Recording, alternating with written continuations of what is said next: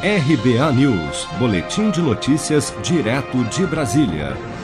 Os juros do cartão de crédito voltaram a cair em julho, acompanhando a sequência de reduções da taxa básica de juros Selic, segundo pesquisa divulgada pela Associação Nacional dos Executivos de Finanças, ANEFAC. Apesar do recuo de 0,36% no mês passado, o cartão de crédito segue isolado na liderança do ranking das taxas de crédito mais caras do país. Os cartões passaram dos 11,16% ao mês em junho para 11,12% ao mês ou 254,41% ao ano em julho, o menor patamar desde janeiro de 2016. O Senado aprovou na semana passada um projeto de lei que ainda depende da aprovação da Câmara que limita em 30% ao ano os juros do cartão de crédito e do cheque especial até 31 de dezembro.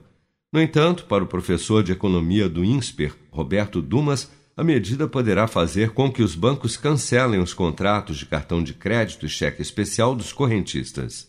Mesmo que nesse projeto de lei fique proibido uh, os bancos de cortar o limite de crédito, de cheque especial, de tudo o que aconteceu depois de 20 de março, 20 de março começou quando praticamente chegou a pandemia no Brasil. Foi lá em fevereiro, março. Agora, o que, que acontece? Se você coloca um preço abaixo do preço onde o banco remunera o capital econômico dele, por que remunera o capital econômico? Capital econômico é aquele que vai dar uma liquidez em caso de default, em caso de calote.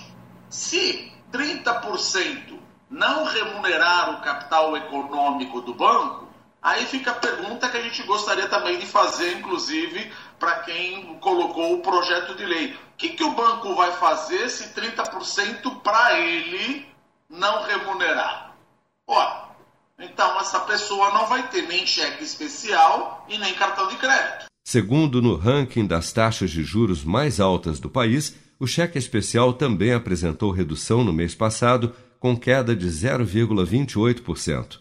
Assim, a média dos juros do cheque especial passaram de 7,13% ao mês em junho para 7,11% ao mês ou 128,01% ao ano em julho, registrando o menor patamar da sua série histórica.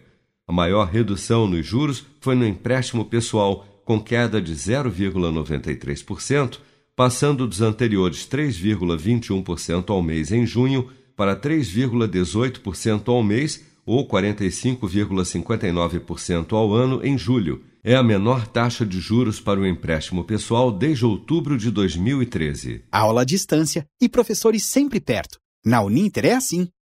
Graduação e pós-graduação à distância Uninter, ao seu lado para transformar a sua história.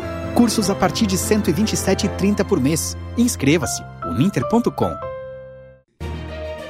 com produção de Bárbara Couto, de Brasília, Flávio Carpes.